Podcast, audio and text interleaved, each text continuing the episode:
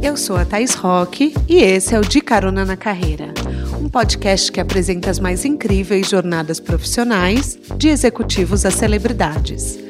Juntos, nós vamos passear pelos caminhos percorridos por pessoas de sucesso e eu vou te mostrar que o impossível é só uma questão de ponto de vista. Vamos embora? Sabe aqueles recebidos maravilhosos que as influenciadoras postam? Pode ter certeza que os mais criativos saíram da mente da minha convidada de hoje, que não para de criar nem de madrugada. A Carol Macea acorda e anota seus sonhos criativos durante a noite e colhe os frutos de manhã. O resultado? Gente, clientes como Dove, Love Beauty and Planet, O Boticário, Galinha Pintadinha, Eudora, 3M, Close Up, Melissa, uh, entre muitos outros. A missão dela é criar experiências inesquecíveis enquanto transmite a mensagem das marcas para os influenciadores, que por tabela passam essas mensagens para os seus seguidores. O sucesso é tanto que ela vai lançar em breve um e-commerce para vender as criações para o consumidor final, de tanto pedido que ela recebe. Mas por trás desse glamour todo, tem uma história de muita, muita resiliência e foco da Carol, que quase largou tudo para se tornar cabeleireira. Apertem os cintos, que a estrada dela já começou.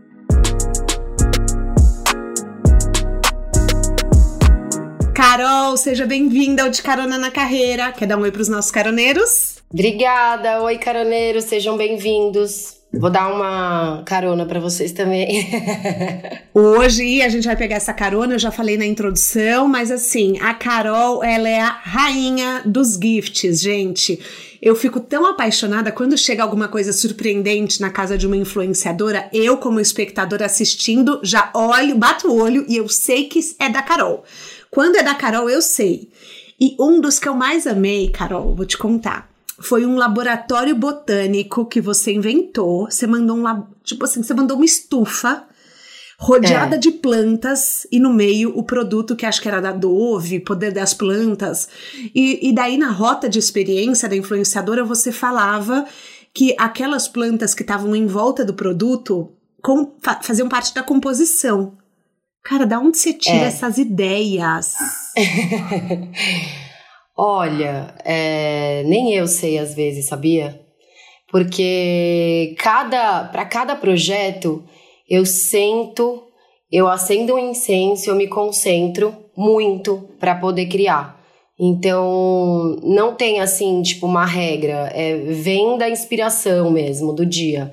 Nesse caso, é, o, o que eu costumo dizer, na verdade, é que a gente faz tradução de mensagens de marca para uma experiência, que eu acredito que seja uma forma muito positiva de, de transmitir uma mensagem de marca. Então, é, nesse caso, a gente tinha que unir é, a questão da naturalidade, né? Toda essa naturalidade dessa nova linha da Dove mas também é, o lado científico, porque a Dove é, é uma marca é, muito conhecida pelo conhecimento, por todo esse conhecimento que eles têm em, em hidratação e, e, toda essa entrega. Então, tem muita gente que tem a, a sensação de, putz, vai ser natural, é, é só natural, é, então vai, vai performar menos. E na verdade é muito natural esse produto, né? 98% natural, mas tem 98%? Todo... É, 98%. Nossa. Caramba. Mas tem todo um, uma expertise da marca e um conhecimento científico para ter chego nessa fórmula.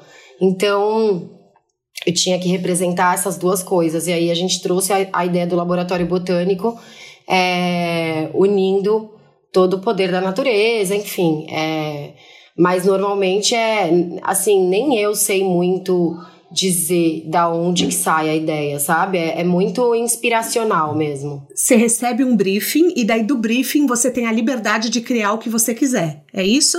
É. A gente só recebe o briefing. E se tá. a gente não tiver essa liberdade de, cri de criar o que quiser, ferra, porque é daí que sai os kits, né? Tipo, de, de ter essa liberdade mesmo criativa para não pode ter regra. Aí a gente cria, aí como é, quando, quando começa a, a vir as inspirações, eu vou desenhando possibilidades. Normalmente vem muitas ideias. Eu vou desenhando, sei lá, chego a desenhar cinco possibilidades de ideias.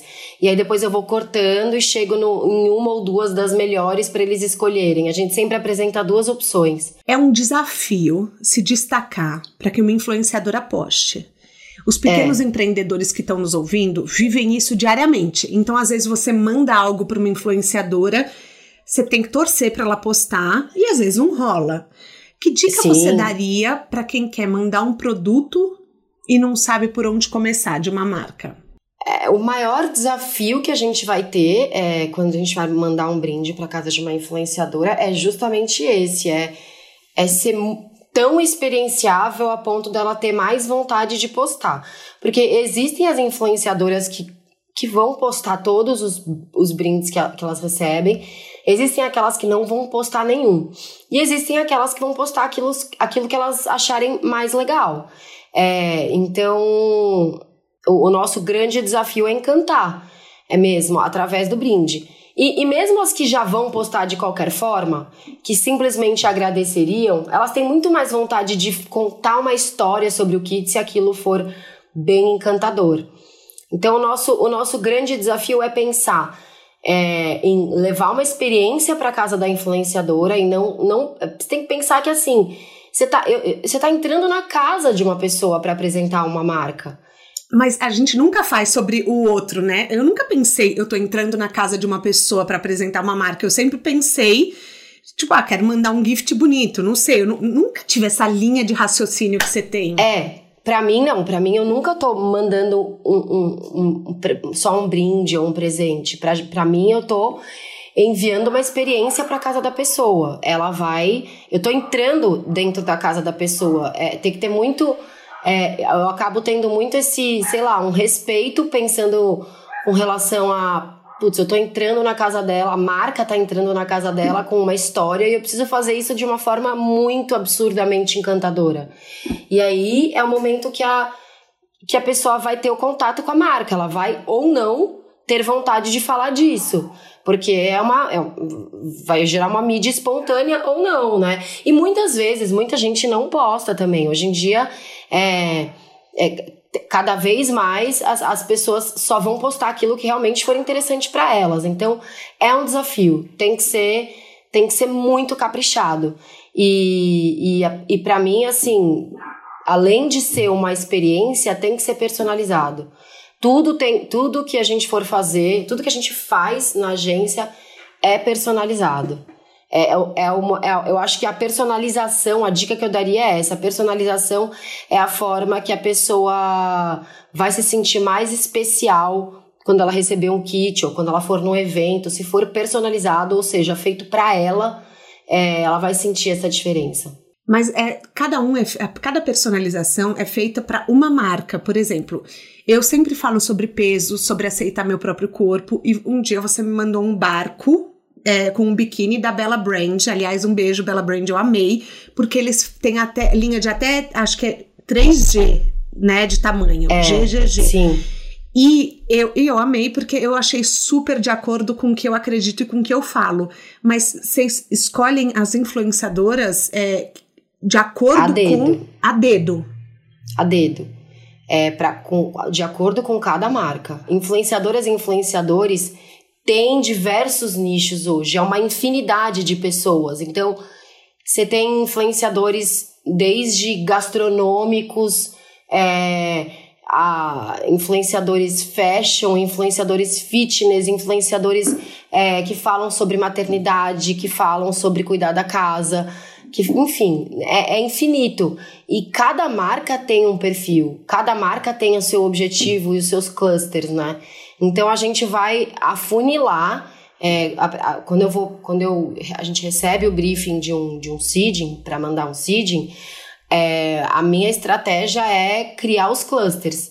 Se a marca já tem os clusters, a gente segue os deles. Uhum. Se a marca tem mais ou menos os clusters, a gente afunila bem para chegar o mais próximo possível daquilo que, que eles querem é, atingir. Então, é isso, assim, a gente personaliza muito os mailings. Mas você falou para mim que existe uma rota de experiência que a pessoa vive quando recebe o seu gift. O que, que é isso? Então, é, sobre, a, a, sobre isso, eu, eu tenho uma técnica que a gente criou que eu chamo de design de experiências. É todo um processo que a gente passa para depois, do, depois da etapa de criação.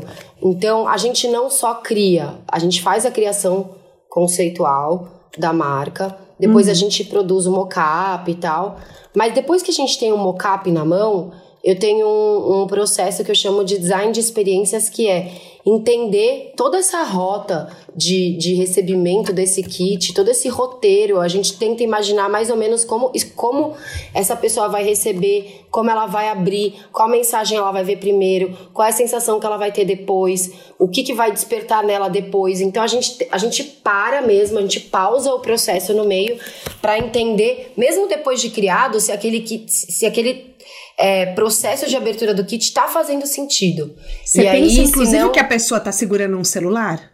Sempre. Que ela Você tá, pensa nisso? Penso que ela está segurando um celular, que ela vai. É, o que, que ela vai ler primeiro, o que, que ela vai ler depois, o que, que ela vai sentir. Então, mas então é, é assim, é uma experiência quase que. É, eu, eu não, não sei nem explicar. É uma, é uma coisa a dedo. Vocês fazem é uma arte mesmo, né? Como que você é. transforma o personalizado em arte? Como que você faz isso? Já, na verdade, assim, eu costumo falar que esse trabalho ele é artístico é, antes dele virar personalizado. Porque a gente, a gente cria de uma forma muito inspiracional. Não tem. A gente, claro que eu tenho uma metodologia para criar, para sentar e para criar mas a criação em si, ela, ela é, ela não tem muita explicação, assim. Ela vem de forma totalmente inspiracional, sabe? Então, a parte da, a, a parte da personalização do kit, ela vem no final. Ela vem depois que essa criação existe, depois que existe um mailing já aprovado. É, e aí eu penso em cada uma das pessoas que vai receber às vezes faz sentido mandar é, algum detalhe para uma que não faz sentido mandar para outra. Então é aquilo, é foco em encantar é, as pessoas, assim. Então não tem muito. Não sei, a, a, parte da criação realmente não tem muita explicação. Ou a parte do personalizado é muito elaborada, assim. A gente perde, a gente investe muito tempo cuidando de cada mínimo detalhe. Para quem recebe o kit, às vezes parece que foi uma coisa até que foi fácil de fazer, mas o nosso processo tem nove etapas. Nove então é etapas? É muito, é, é muito Caramba. longo. É muito longo chegar até o final. Em quantos vocês são hoje? Quantos funcionários? Olha, eu acho que a gente é em 16 em 16 pessoas. Nossa, bastante gente, né? E hoje você é, é um, você é uma equipe que é, tem é, 50% de funcionários negros. Você já comentou Sim. comigo. Você emprega pessoas trans. E eu acho muito interessante a gente falar disso, porque é essencial para criatividade a diversidade. Você Com sente certeza. isso, que a sua empresa é muito mais criativa? Com certeza. É, na verdade, pessoas diversas têm experiências diversas, pensamentos diversos, uhum. e, e é muito agregador, é muito positivo ter não só diversidade de pessoas, mas diversidade de pensamentos, experiências e vivências. É, é muito agregador. É, é, muito mais, é muito mais rico, né? E como que você teve essa ideia de começar a fazer os recebidos personalizados? Como que surgiu? Do nada? É, é engraçado porque não foi premeditado. Porque na época, que eu como eu faço isso há 11 anos, na época não existiam recebidos personalizados. Eu trabalhava fazendo marketing criativo, é, então eu, eu criava, na verdade, no início Bom, eu, eu poderia te contar uma, um resuminho, assim, de como, como é que eu cheguei, né? Me conta que a gente tem muito tempo, vambora. Uh. Então, na verdade, eu trabalhava desde sempre, eu fiz faculdade de relações públicas, uhum. sempre gostei muito da, da área de marketing. É, no início da minha carreira, eu fiz estágio para muitas empresas bacanas, assim, é, na parte de marketing e tal. E desde, desde o começo, assim, é, quando eu estava no meu primeiro estágio numa agência de eventos, eu gostava muito de criar. Criar é, ações diferenciadas e tal. Eu lembro que a gente ganhou, numa agência que eu estava, a gente ganhou uma concorrência. É, que fui eu, a estagiária da época, que criei o conceito do, do evento. É, e desde ali eu já, eu já percebia que, putz, eu gostava de, de, de criação mesmo. É, só que depois de um tempo, quando eu estava me formando na faculdade, eu, eu, eu, comecei a perceber que eu não queria fazer exatamente aquilo que era estipulado na época e eu não conseguia trabalhar é, para empresas que tinham um horário padrão. Então eu tinha que, putz, eu tinha que chegar às 8 horas da manhã e sair às 6 e minha cabeça sempre funcionou muito mais de noite. Eu sempre criei muito melhor à noite. Então, quando eu estava me formando, que era o momento que meus pais tinham a expectativa de que eu tivesse com uma carreira, né, é, já, e tava, né, a, a expectativa dos meus pais estava sendo cumprida, eu tava, eu, eu, tinha uma carreira que estava em ascensão. Foi ali que eu pedi demissão e eu falei, não, não é nada disso que eu quero fazer. Nossa, eles piraram. Piraram, e aí... E aí eu fiquei por seis meses a um ano pensando. Na verdade, o que eu pensava é: olha, eu sei o que eu não quero fazer. Eu não sei o que eu quero Já fazer. Já é metade do sei... caminho. Já é metade do caminho. E aí, depois disso, é, eu comecei a produzir eventos é, sozinha para pessoas. Uhum. É, e aí eu criei um evento de moda que chamava Fashion Day In, junto com a Francesca Monfrinati, que é que é influenciadora. influenciadora. Na época a gente falava que ela era blogueira, né? Porque na época as, a boa parte das influenciadoras eram blogueiras. Mas era, ela é uma super influenciadora. E aí foi um super sucesso. Esse evento durou seis, cinco edições, estava indo para sexta, só que ele não era rentável. Então a gente conseguia no máximo pagar as contas do evento, mas ele não estava dando dinheiro. É, e aí sem querer, aconteceu de, na época, os patrocinadores desse evento é, começarem a me chamar para prestar consultoria criativa para a marca deles. Porque toda vez que eles iam fazer as ativações dentro do evento, eles gostavam muito das minhas ideias de como colocar a marca lá dentro, que tipo de experiência eles poderiam ter e, e, lá dentro do evento. E aí alguns começaram a me chamar Pra, na verdade, começaram a me chamar para trabalhar na empresa. Uhum. E a única certeza que eu tinha é: eu falei para eles, olha, eu não vou mais trabalhar dentro de nenhuma empresa. O que eu posso fazer é uma consultoria. É, vocês ah. aceitam? Vocês querem? Uhum. E aí é, comecei assim. Um, um, um deles, eu, eu, comecei a fazer uma consultoria fixa, depois um indicou para o outro, e, e por aí foi. E qual era o meu grande trabalho, papel de consultoria nessa época? Era como trazer mídia espontânea para as marcas através do trabalho com influenciadoras. Nessa época, as influenciadoras, elas ainda não tinham um trabalho tão assim sério só de presença paga. Elas, ah. elas iriam a eventos se aquilo fosse muito legal, sabe? Então, é, eu nem fazia brindes ainda. Não, o, o, nessa época nem tinha vídeo, nem tinha stories. O máximo que tinha era feed. Tá. Então, se eu mandasse um presente, elas poderiam fazer um post sobre o presente. Isso acontecia bastante. Mas, muito além do, do, do presente, do press kit, antes era como eu posso criar uma ação tão bacana que eu vou convencer essas influenciadoras a irem no evento dessa marca. E, e era isso que, que eu fazia. Então, nessa Gente. época, é, eu comecei criando ações, que na verdade é também o que a gente faz hoje. A gente uhum. faz eventos criativos que hoje, né, essas influenciadoras, a maior parte delas, claro que vai cobrar para ir, mas elas vão ter um conteúdo muito mais é, criterioso e rico é, e, e, profundo para abordar e para e vivenciar sobre a marca do que se elas forem simplesmente num evento, num lançamento de coleção ou no lançamento de uma marca é, que não tenha experiências profundas acontecendo ali.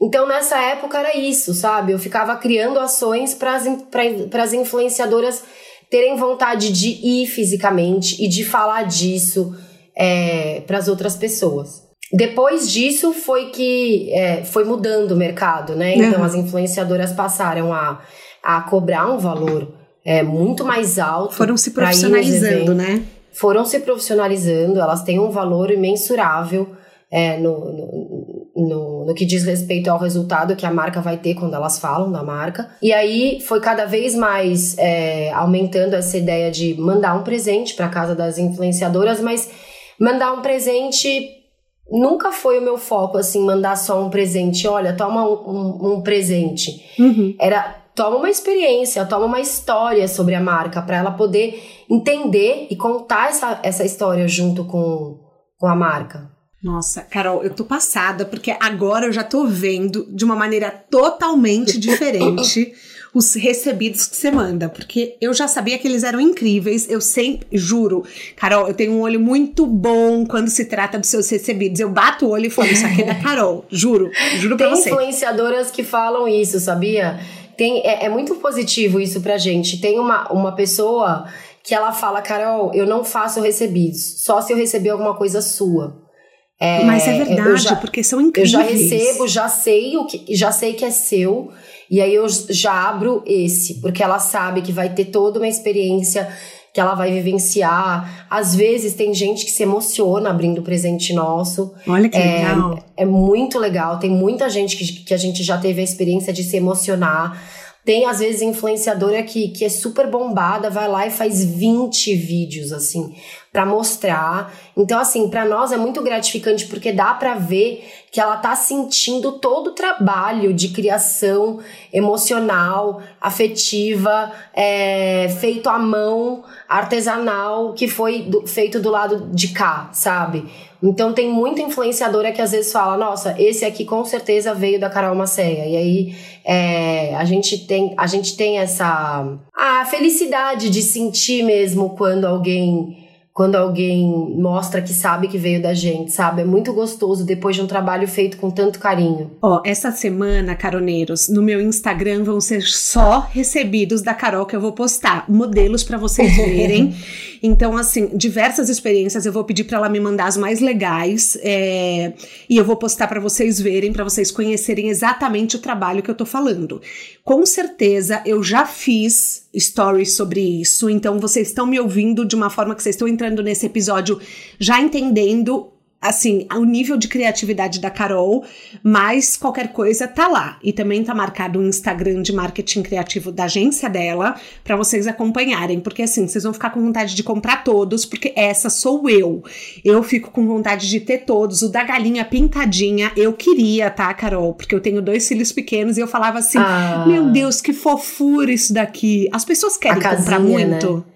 É engraçado, sabia? A gente recebe diariamente, não é semanalmente, é diariamente, mensagens de pessoas querendo comprar os kits.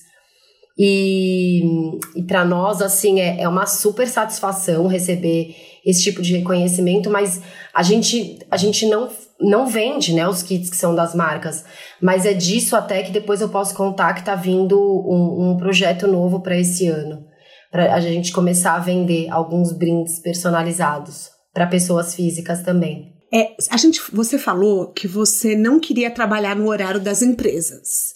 E uma pauta que eu nunca trouxe aqui no podcast, que eu acho legal a gente falar hoje, é que você ama trabalhar durante a noite. Como que você organiza a sua rotina? É, na verdade, olha, mudou um pouco do, da época que eu fui. Eu, eu já fui muito louca nesse negócio de horário. É, o meu horário não é mais esse que eu vou contar agora, mas o meu horário já foi de começar a trabalhar meio-dia e parar 5 da manhã, sabe? Então, Nossa, teve mas uma época. 17 muito... horas de trabalho aí. É, eu já fui muito louca trabalhando. Hoje em dia, eu tô, eu tô, tá, depois que eu tive filho, eu organizei muito melhor, mas por muito tempo é, eu, eu fiquei fazendo isso, assim, de é, eu, claro, eu fazia as minhas pausas, mas é, naquele momento que eu achava que eu estava investindo no meu nome, é, no crescimento e tal, eu trabalhava freneticamente e não significa que eu estava ganhando suficientemente, porque eu não tinha organizado o business plan da melhor forma. Então eu trabalhava de uma forma meio desregulada. Isso, eu não indico fazer isso que eu fiz. Tá. Isso não é bom. Mas eu trabalhava assim, a, a, o momento que eu mais gosto de criar e o momento que eu sempre mais gostei de criar é de madrugada. Mas hoje eu vou dormir tipo duas horas da manhã é, e acordo 10 e começo a, a, trabalhar. Hoje em dia, é, é, essa loucura que eu, que eu contei não, não tá mais assim, porque hoje eu tenho empresa, eu tenho equipe. A minha equipe trabalha no horário comercial, de 9 a 6, é, mas, mas é, são fases, né? Eu tive esse, esse, esse período. E você acha que em algum momento isso te prejudicou? Pro trabalho, não. Pro trabalho foi muito bom, porque de madrugada eram os momentos que eu conseguia ter as melhores ideias quando tá aquele silêncio e quando eu tenho tempo para criar. É, é, sempre foram os melhores momentos para criar ideias que não teriam nascido de dia. Agora, com certeza me prejudicou em termos é, de, ah, de administração de tempo, né? Eu acho que eu, eu tenho uma, uma, uma coisa que eu penso muito que é assim, não, não adianta a gente falar que a, o nosso trabalho é o que deixa a gente mais feliz. A gente precisa ter um equilíbrio. A gente precisa ser feliz com o trabalho, com o tempo de qualidade em família, com o seu autocuidado. É, então, por mais que eu tenha pessoas profissionais trabalhando comigo, não adianta eu investir naquilo pensando, tipo, putz, essas pessoas amam o que elas fazem e elas são felizes aqui. Não, eu quero que elas sejam felizes na vida delas e também aqui. Então, com certeza, em algum momento me prejudicou ter uma vida de só trabalho eu não, eu não posso colocar, eu não posso achar que só trabalhar faz bem para mim. Nunca para ninguém, eu não acredito nisso. Eu, eu acredito, acredito, que trabalhar é uma parte da vida da pessoa que se ela gostar muito que bem, uhum. e se ela não amar, ela pelo menos ela vai trabalhar durante aquele período e ela vai ser feliz fazendo outras coisas. Então eu acho que ter tempo de qualidade para sua vida também é, vai fazer o seu trabalho ser mais ser mais feliz. Eu já passei muito por isso na minha vida pessoal. Eu já tive pessoas trabalhando na minha empresa que dedicavam muito mais é, é, tempo da, da vida delas para minha empresa do que, da, do que para a própria vida pessoal. E hoje em dia eu vejo que, assim, depois de eu passar pela situação de eu mesma é, trabalhar muito mais do que o, o, o que era o, o certo e ter outras pessoas trabalhando muito mais do que era o certo e ver essas pessoas sobrecarregadas e me ver sobrecarregado, hoje eu não acredito mais nisso. Eu acho que as pessoas têm que trabalhar no máximo oito horas por dia, Sim. se não menos. E você fala para as pessoas, tipo, ó, acabou, encerrou, não estamos trabalhando, vai para casa. Eu falo, eu, eu tento falar. É que tem é que assim, às vezes na, lá na agência, as pessoas que trabalham lá, é, é até uma coisa muito legal isso, assim, elas são muito profundas. A maioria ah. das pessoas que trabalham com a gente, por, por gostarem do trabalho, mas também por uma questão de, de, de, de profundidade mesmo, tem gente que, se você não falar para ir embora, elas ficam e trabalham mais tempo, porque os prazos são curtos e porque elas querem fazer aquilo da mesma forma como eu faria. É, então, tem que dar uma segurada, uma limitada e falar, pessoal, agora chega. Chega. Sabe? É. E você falou assim, que você trabalhava muito e que não necessariamente você estava ganhando o mesmo tanto que você estava trabalhando. Não estava. O que, que te motivava, então, a não parar de criar? Aí, eu acho que, para isso, acho que tem duas respostas. Não parar de criar é uma coisa que eu não consigo fazer. É, eu acho que quando eu falo que o trabalho é, é, é, artístico, eu acho que eu não consigo deixar de criar. Se eu não trabalhasse mais para isso, eu estaria criando alguma outra coisa.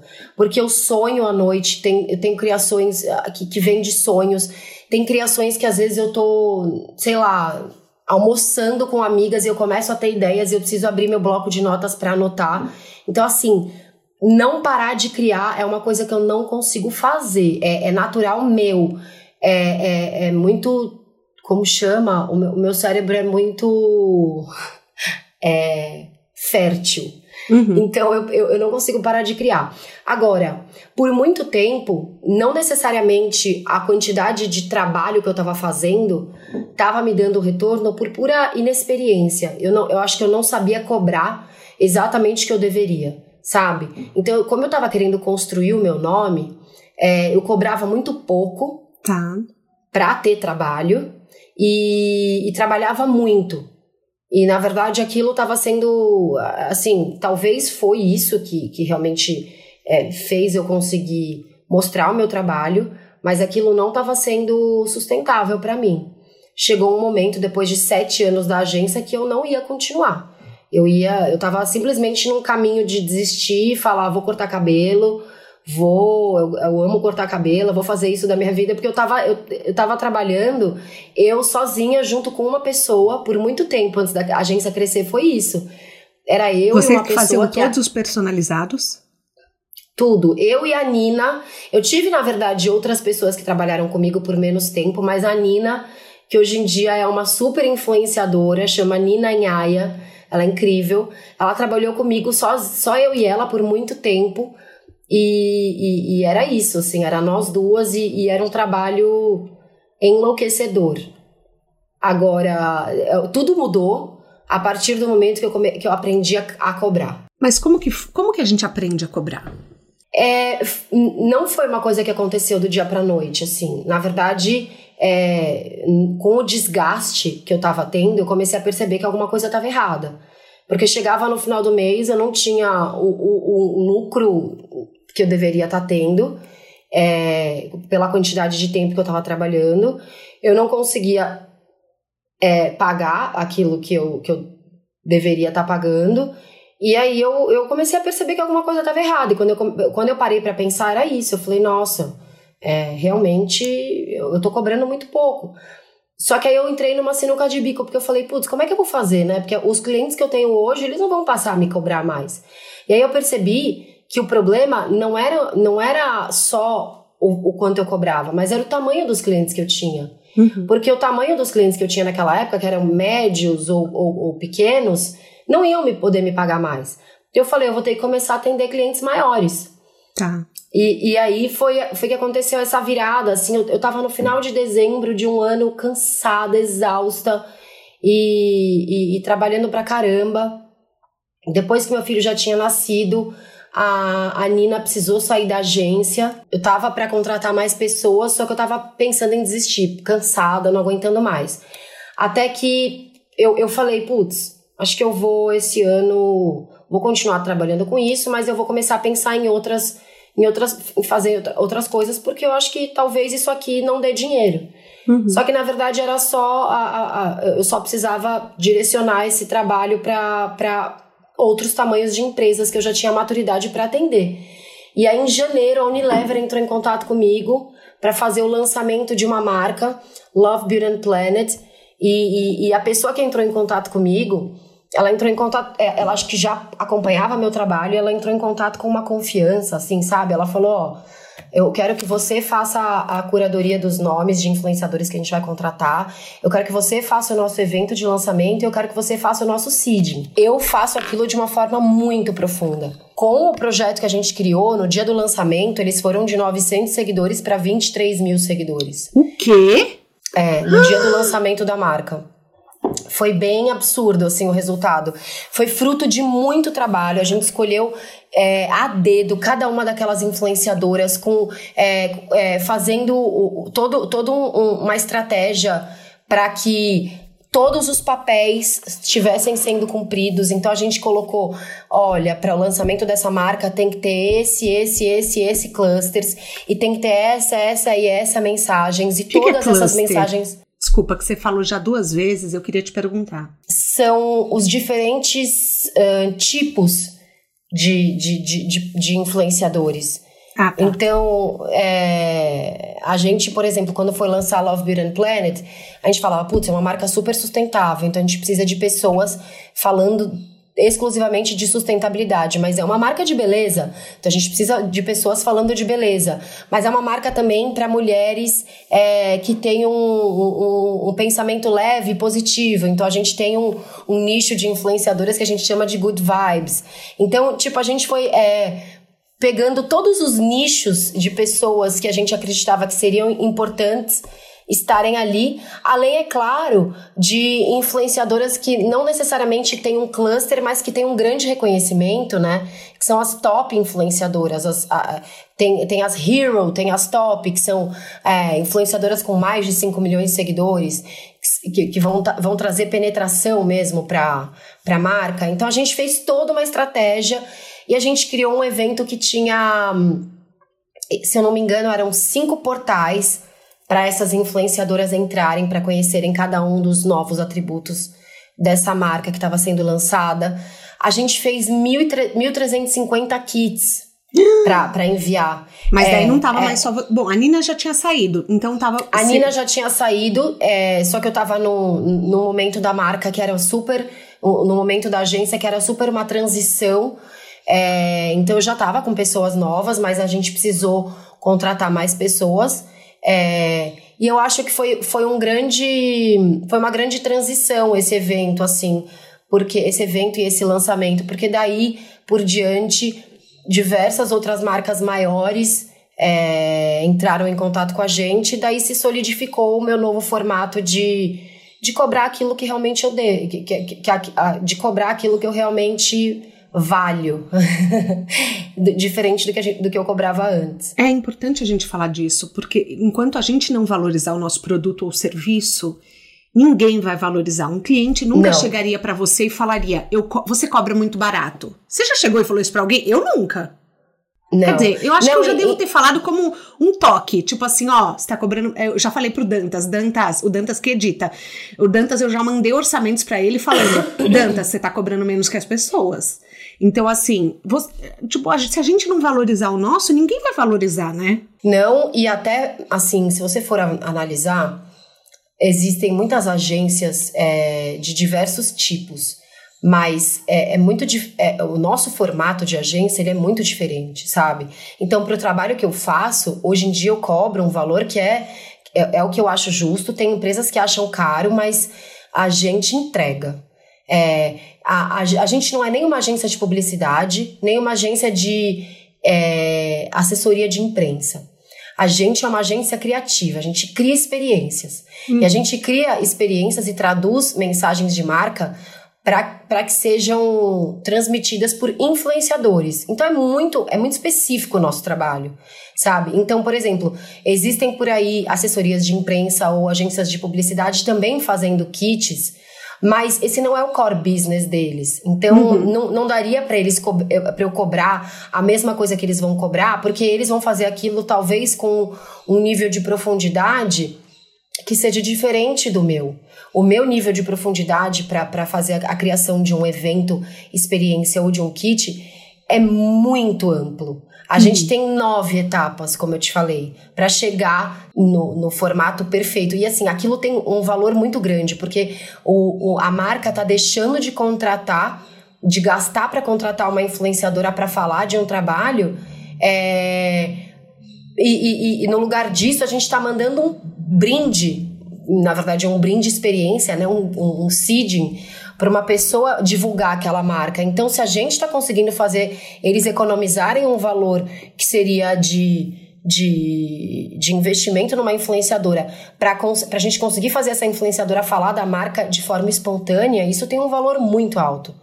Então a gente tem que cobrar por isso, sabe? A gente Sim, tem que cobrar um, um valor justo por isso.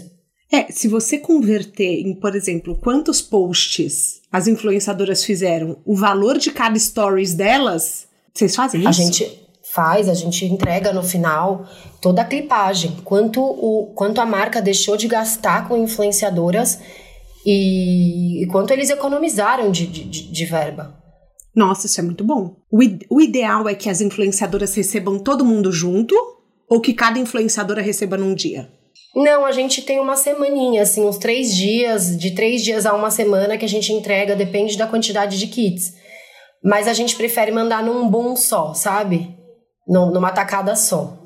Tá, porque daí faz mais efeito. Por, então, assim, se a pessoa tá querendo a, a mandar gifts, é melhor ela mandar para todas as influenciadoras que ela quer na mesma semana, no mesmo período. Eu acho melhor. Eu acho melhor sempre mandar, é, pelo menos no raio de uma semana, de cinco dias, assim. Tá. É, ficar mais próximo. Tá, faz sentido, porque daí a pessoa vai, vai tendo repetição do assunto, né? Nossa, mas é, isso daqui já foi falado em outro lugar. Caramba, eu já vi essa mensagem. Nossa, eu já vi esse produto. Com certeza faz muito mais efeito. Se você for observar o seu comportamento é, vendo postagem de uma influenciadora, você vai perceber que se você vê um assunto sendo falado em uma influenciadora e na sequência por outra influenciadora que você também gosta e de repente uma terceira, a atenção que você vai dar para aquele assunto vai ser maior na segunda, na terceira e na quarta vez que você está ouvindo do que na primeira. Sim, com certeza. Você falou que quando seu filho nasceu, foi a época que uma funcionária-chave sua é, saiu. Como foi lidar com isso no puerpério? É, quando meu filho nasceu, foi exatamente essa fase de transição onde eu ainda não sabia cobrar pelo meu trabalho.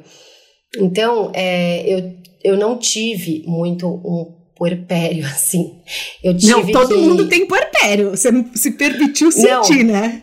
Não, eu, eu, eu, senti muito no puerpério. O que eu não tive foi o tempo que eu deveria ter tido para viver isso, sabe? Depois de um mês que meu filho nasceu, eu já estava trabalhando. E, e, essa pessoa, é, na verdade, que trabalhava comigo na época, quando, quando ainda tinha uma estrutura pequena, ela saiu justamente por isso, porque ela trabalhou muito por seis meses. É, esses primeiros seis meses que eu estava cuidando do meu filho, eu fui aquela mãe zona bem leoona, que não deixava com babá, não deixava com ninguém, queria só eu fazer tudo. Eu não consegui dar, dar a mesma atenção para o meu trabalho que eu dava antes de ter filho. Então, essa pessoa que trabalhava comigo, ela ficou sobrecarregada, porque ela teve menos o meu braço. Era eu e ela antes. E nessa uhum. época era eu, eu tava trabalhando, mas eu tava trabalhando muito menos. Então eu acho que ela trabalhou muito mais. Ela trabalhou por seis meses, muito mais. E chegou no momento que eu acho que cansou, lógico, né? Porque ela tava sobrecarregada. É, e também porque ela estava com outros projetos, que hoje em dia ela é uma super influenciadora, ela já estava começando a bombar. E, e, hoje em dia ela trabalha só com isso. É a Nina Inhaia, ela é incrível. E, mas ela me ajudou muito, mas naquele momento ela precisou sair. E, e, e, e esse foi exatamente o momento que eu já estava cansada. Eu falei, nossa, eu também não sei se é mais para mim, sabe? Uhum. Mas na verdade, o grande ponto não é que aquilo não era mais para mim. Aquilo não era mais para mim daquele jeito. Daquele eu tinha jeito, que tá. eu tinha que eu tinha que profissionalizar a minha empresa. Eu tinha que tirar aquilo de só da minha mão. Eu precisava descentralizar, eu precisava fazer a empresa crescer. Como é que eu ia fazer a empresa crescer? Atendendo clientes maiores. Que foi essa transição que eu fiz quando o, o ano seguinte iniciou. De começar a atender é, empresas grandes como a gente atende hoje.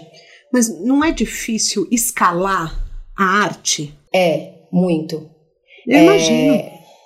É muito difícil. A gente, é, na verdade, você depende um pouco do olhar do outro, né? Você depende um pouco do reconhecimento do outro. Nesse período, era, é, era uma época que eu já estava há sete anos fazendo kits, fazendo eventos, fazendo curadoria e contratação de influenciadoras. Então eu já tinha um certo nome. Mas é, o que eu fiz, que foi legal, foi trabalhar é, para marcas que. Foi uma estratégia que eu adotei, tá? Mas uhum. eu tinha marcas que eu gostava muito na época, que era como Adriana Barra, Patrícia Bonaldi, é, marcas de, de, de moda, é, e marcas que eu gostava muito, a Scarf Me, que eu, que eu queria mostrar para eles o, o, resultado do meu trabalho. E aí, no caso deles, eu cobrava muito pouco para eles poderem me dar a oportunidade de mostrar o meu trabalho. O meu grande erro foi cobrar pouco desses que eu gostaria que de ter a oportunidade de trabalhar e continuar cobrando pouco de outros também. Uhum. Então, não, o certo seria eu estar tá dando a minha cara.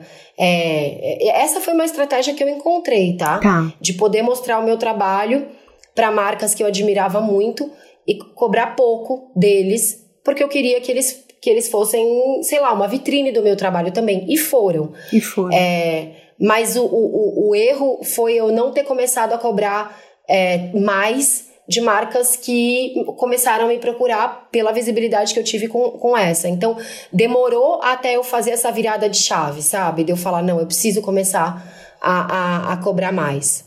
Rolou um medo das pessoas não querendo pagar? Rolou, claro. Sempre rolou. Por isso que eu fiquei tanto tempo cobrando tão pouco. E isso é, é, é, assim, dá um medo, dá uma insegurança. Mas a gente tem que cobrar. A gente tem que dar a cara a tapa. Porque quando eu comecei a cobrar mais, eu vi que tinha gente que ia pagar. Tinha gente que, que, que tava dando o, o, o valor que eu via que eu tinha, sabe? Então, Dá medo, mas tem que, tem que fazer isso, gente. Senão, você assim, você acaba fazendo, você acaba fazendo um tipo de trabalho autoabusivo. É um trabalho abusivo com você mesmo, sabe? Você tá dando seu melhor, você tá colocando seu nome, você tá criando, é, mas não tá recebendo por aquilo que você mesmo acha justo. É quase um auto boicote você cobrar pouco. Você tem Nossa, que cobrar, é você tem que cobrar o que é justo. Bom, você foi uma mãe que não queria babar, queria fazer tudo. Que dica você daria para as mães empreendedoras que querem começar um negócio? Eu, eu, eu passei a querer babar depois de quatro meses que meu filho nasceu. Antes disso, eu não, não consegui. É uma, era uma questão assim, tem, eu, eu, eu admiro muito as mães que conseguem ter a ajuda desde o primeiro dia do filho. Eu não consegui. É, mas depois de quatro meses eu consegui ter. E eu consegui, eu trabalhava de dentro de casa, então eu ficava junto com meu filho também. Mas depois eu tive. Hoje em dia eu tenho babá, senão não, é, seria impossível trabalhar do jeito que eu trabalho. Mas Ou uma rede de acho, apoio, né? Você tem que ter, é, uma, não, se não for uma babá, uma rede de apoio, uma mãe, uma irmã, uma, não sei. A escola, a escola é um grande braço para as mulheres que precisam, é, né? Chega um momento que a mulher que não tem a, a babá precisa voltar à vida. Olha, eu sempre tendo a achar que você vai fazer muito melhor aquilo que você tem talento para fazer. Essa é a minha, ah, a minha, a minha grande descoberta, assim. Isso não significa que o que você tem talento para fazer vai necessariamente é, dar certo rápido. Mas se você acreditar e se você investir tempo naquilo que você tem talento para fazer, é, é, eu acho que é o que mais tem chance de dar certo. Um, porque você vai estar tá mais feliz fazendo aquilo. Se você for, por exemplo, uma pessoa que gosta de fazer um trabalho manual, artesanal, e você sabe que aquilo por você, pelas suas mãos, é bem feito, se você investir tempo nisso e paciência e persistência, uma hora aquilo vai dar certo. Pelo menos foi assim que comigo aconteceu.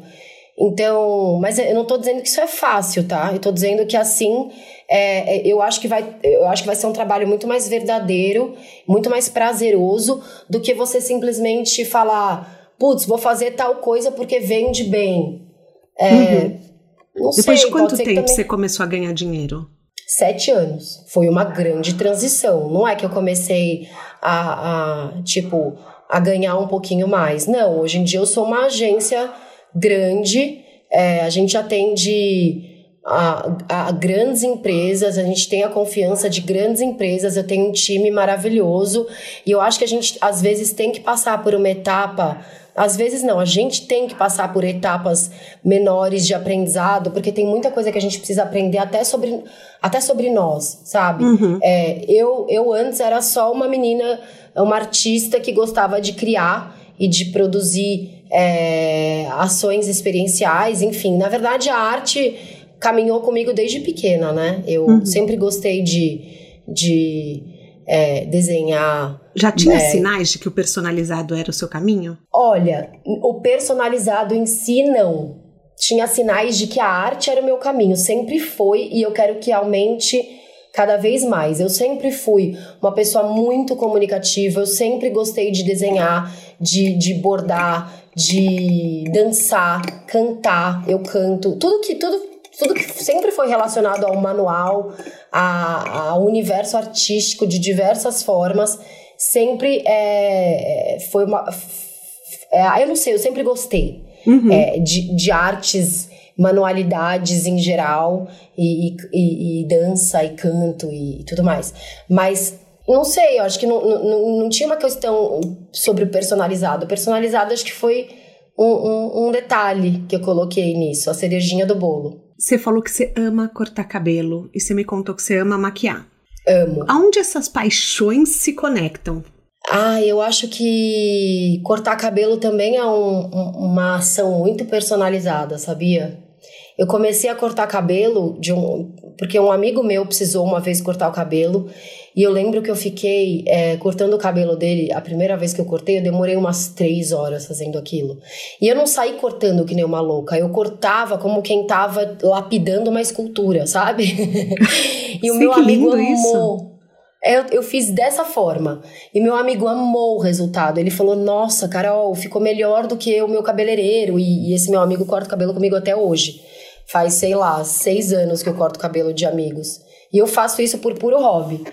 E aí eu acho que foi isso, assim, eu olhava para aquele cabelo, para aquela cabeça, para o formato, para o formato do rosto, para os detalhes das voltinhas que os cachinhos ou as, os pedacinhos lisos do cabelo que a pessoa tem tinham, e eu cortava um pedacinho, eu cortava outro, outro, outro. É, e, e, não sei, acho que aquilo foi uma coisa que eu. Nossa, aquilo para mim é terapêutico.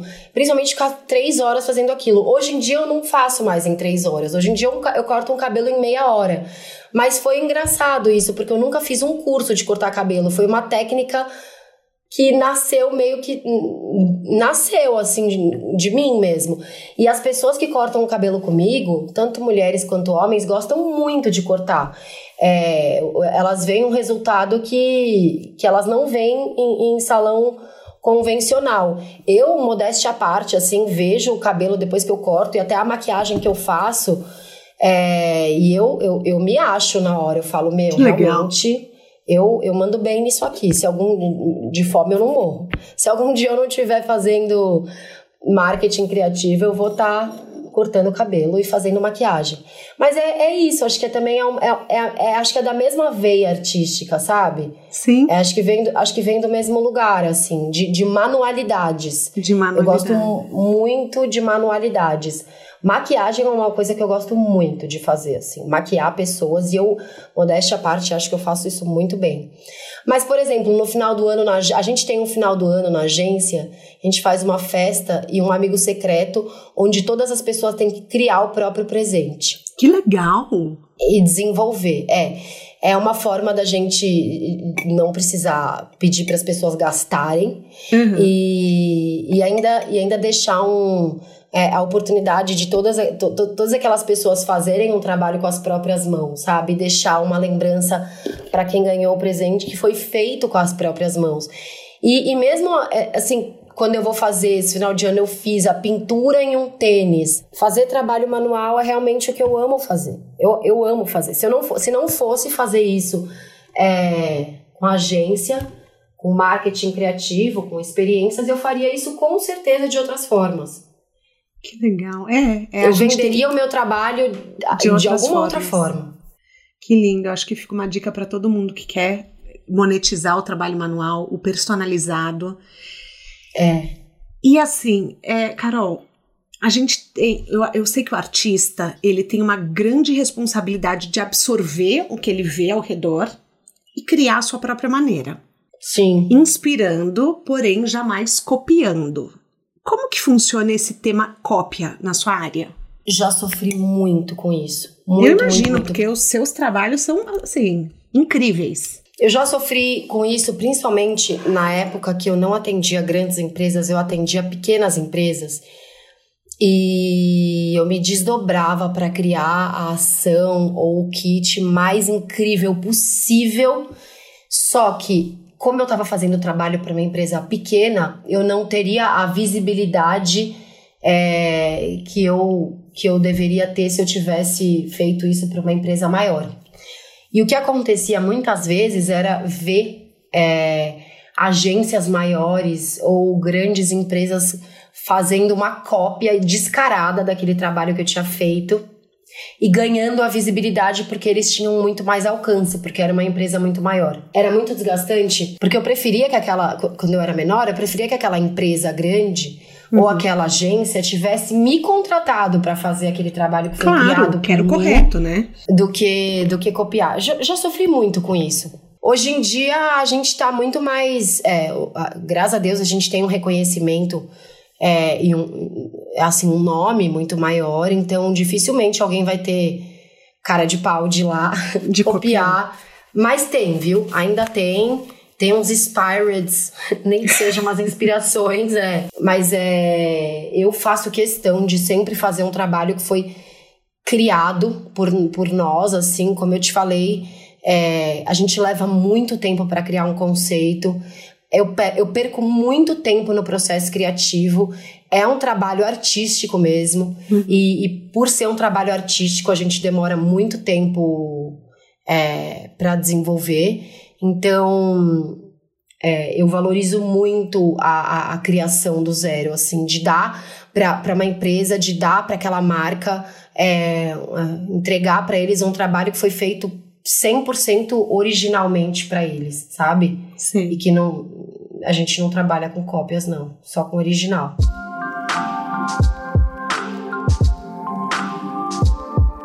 O que, que é sucesso para você? É você ter tempo de qualidade para cuidar da sua família, para ter é, um, um momento de experiência com a sua família é você ter tempo para você, para você poder, sei lá, fazer a sua meditação, fazer a sua yoga, fazer aquilo que é melhor para você. É, assim, na verdade, sucesso para mim é você ter tempo para fazer tudo aquilo que você quer fazer da sua vida, é, não só o trabalho e dinheiro vindo do seu trabalho para fazer aquilo que você quer fazer uhum. é, fora, fora do trabalho, sabe?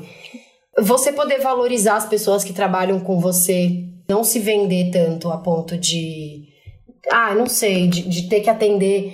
É, na verdade, é, é, a gente passa por muitas etapas na, na, agência, principalmente hoje, em que a gente. É, são etapas da, da, agência que a gente tem que atender é, prazos e, e, e, cliente, e com, com, clientes que às vezes são muito abusivos. Então, também, sucesso também é você poder dizer não para clientes que você sabe que vão, que, que, não só não vão valorizar o seu trabalho como deveriam, como vão tentar abusar de você e do seu time é, das formas mais diversas. Então, sucesso também é poder dizer não. Você diz muitos nãos? Eu digo, não sei se, eu não digo muitos, mas eu digo aqueles que eu julgo necessários hoje. Hoje, sucesso é também é isso, é poder se dar o luxo de poder dizer não quando você sabe que aquilo não vai ser o melhor para sua empresa. Atender aquele cliente, por mais que às vezes o cliente seja enorme e que, e que vai te pagar um, um valor alto, tem, tem situações, às vezes, que por, por, por uma questão de saúde mental da sua equipe e sua, é melhor você dizer não. E, e eu acho que isso faz. Isso é, é um motivo para celebrar, poder dizer não, sabe? A gente tem um quadro aqui que chama pneu furado, que é assim: toda estrada tem seu pneu furado, o seu erro. Só que às vezes esses erros são melhores que qualquer MBA. Tem algum erro que você considera que na verdade foi ótimo para sua história? É, eu acho que eu demorei para começar a burocratizar, sabe, as coisas e começar a ter contrato, começar a fazer as oficializações de acordos da forma mais organizada. Como eu te falei, eu, eu sempre fui um pouco mais artística, mais avoada e tal, e demorou para eu aprender. A, a, a deixar, é, a, a trazer a burocratização onde ela deve existir. Então eu acho que isso é, seria os, os problemas que eu já tive é, na minha vida profissional com clientes com certeza vieram de, de, de, trabalhos não burocratizados da forma correta, não o trabalho tem que ter contrato, tem que ter oficialização, tem que ter acordos firmes e justos para ambos os lados, sabe? Uhum. Então, se eu tive algum problema, que, e que eu já aprendi a lidar, com certeza hoje a gente é. A gente tem departamento jurídico, departamento financeiro e por aí vai. É, é, deve ter vindo desse, desse lado. Vamos falar suas redes sociais? Quais são? Para todo mundo conhecer esse trabalho maravilhoso que você faz. É carolmacea.mkt criativo. Esse é o Insta? Esse é o Insta da agência. O meu Insta pessoal é Carol Macea, tudo junto, com C, com C de casa. Você tá no LinkedIn, no Twitter? Olha, eu tô no LinkedIn hum, não muito bem cuidado, mas a gente pretende dar uma atençãozinha maior esse ano. Mas também tô. Combinado. Na sua mala de viagem, que agora eu quero saber quais são os planos para o futuro da Carol Macea empresa que, que você pode compartilhar com a gente, dar um spoiler? Hoje, a gente é uma agência de experiências que a gente faz eventos criativos, experienciais, gifts criativos experienciais, às vezes conteúdos de vídeos e a gente também faz curadoria e contratação de influenciadores. O nosso braço de curadoria e contratação de influenciadores está sendo, está crescendo muito. A gente está profissionalizando agora para 2022. Mas além disso, tem uma novidade que a gente vai lançar, que vai ser a nossa a, a, nossa parte de Carol Macéia brindes criativos. É diferente, né? É, é, é diferente a nossa entrega de seedings criativos para brindes criativos, que é o que a gente vai lançar agora. Seeding é um projeto que a gente cria conceitualmente para lançar determinado produto ou campanha e é pontual e é exclusivo para aquela marca e, e, e, modéstia à parte, assim, custa caro. A, a, as empresas contratam a gente para fazer uma cria toda uma criação conceitual e tal. O que a gente vai abrir agora, a gente vai abrir uma, uma empresa de brindes, que na verdade é como se fosse uma empresa de brindes como, como outras empresas de brindes que vendem, sei lá, caneca, copo, lápis, só que com a nossa curadoria criativa já feita. Então, se tiverem empresas que têm vontade de é, mandar um brinde para uma influenciadora que seja criativo, mas que já existe, vai estar tá lá à venda. Que entendeu? legal! É, tipo, a gente vai ter um, uma plataforma para vender brindes já criados. Que é, ótimo, mas dá para personalizar para cada empresa. Dá para personalizar a parte visual, com o logo, com, com aquilo que a pessoa quiser, ou até com alguma estampa. Mas a gente vai fazer isso justamente tanto para vender para pessoas físicas que têm vontade de comprar muitas coisas que a gente cria e, e desenvolve, produz, quanto para empresas que tiverem vontade, porque a gente já reparou que no final do ano tem muitas empresas que têm vontade de dar, sei lá, presente para os diretores ou o RH quer dar presente para os funcionários, mas eles não querem dar só aquele brinde, aquele presente básico, né? Então a gente vai criar brindes exatamente para essas pessoas que querem comprar um, um, um, um ah, querem dar de presente um, kit ou, ou, ou um brinde mais criativo, mas não, não podem contratar a gente para criar aquilo de forma personalizada. Então a gente já vai ter aquilo pronto. Que legal. Entendeu? E quando que entra no ar? A partir, acho que de fevereiro. Nossa, já, já, vai tô, tá. já tô ansiosa, já, já quero entrar lá para comprar. Tem, vai ter quantidade mínima? Vai ter quantidade mínima, mas vai ter. A gente vai ter uma, uma janela do site que é para pessoas físicas que querem comprar só um também. Ah, o valor muda um pouco, mas, mas vai existir. Por último, um filme, um documentário, um TED Talk, um livro que você gostou, amou, que mudou sua vida, não precisa ser relacionado à carreira. Olha, um TED Talk que eu assisti, que, que foi um dos melhores que eu já vi, é da influenciadora Ana Paula Shongani, onde ela diz que não é a filha dela que precisa aprender a como sobreviver nesse mundo racista é a sociedade que tem que se reeducar para tratar a filha dela com o valor que ela tem. Então, com certeza, um TED que eu, que eu, que eu assisti e que marcou minha vida foi esse TED da, da, da Ana Paula Chongani sobre o racismo. O link vai estar tá tudo no descritivo do podcast. Caroneiro, então se você quiser assistir, já tá lá, já, já separei para você, porque eu ainda não vi, eu vou assistir esse da, da Ana Paula. Quero ver com certeza e acho que fica essa dica para todo mundo. Muito, muito bom. Eu amei a nossa carona. A gente chega ao fim agora, Carol. E assim, eu tava louca para te entrevistar, porque eu sou realmente fã do seu trabalho. Eu vejo seu trabalho como arte. Eu vejo tudo que você Ai, faz obrigada. é feito com muito amor. É, e eu queria trazer também, a gente falou sobre a dificuldade de monetizar, a gente falou sobre trabalhar à noite, a gente falou sobre saúde mental, sobre separar o trabalho da vida pessoal. Eu Sim. acho que hoje tiveram várias pautas importantes e queria te Sim. agradecer por você estar aqui no podcast, compartilhando um pouco da sua estrada para que a gente conheça. Eu queria te agradecer por ter me convidado para contar um pouquinho dessa trajetória. Ano que vem a gente faz 10 anos. Eu ia abrir um bloco de carnaval para celebrar esses 10 anos, mas acho que agora né, não se sabe mais se vai ter carnaval, senão eu ia convidar todo mundo. Mas alguma celebração a gente vai fazer esse ano e aí eu vou te convidar, vou, te, vou falar para você convidar os seus, seus seguidores. Foi um prazer é, poder contar essa história, conta comigo para dividir qualquer tipo de experiência. Ai, muito, muito, muito obrigada. O De Carona na Carreira tem a consultoria de conteúdo do Álvaro Leme, a supervisão do José Newton Fonseca, a sonoplastia edição do Felipe Dantas e a identidade visual do João Maganin. Todas as dicas que a gente abordou até aqui estão no descritivo do podcast na plataforma que você nos escuta. Bora lá no Instagram falar mais sobre o episódio de hoje? A gente volta na próxima semana com mais um de Carona na Carreira. Um beijo grande.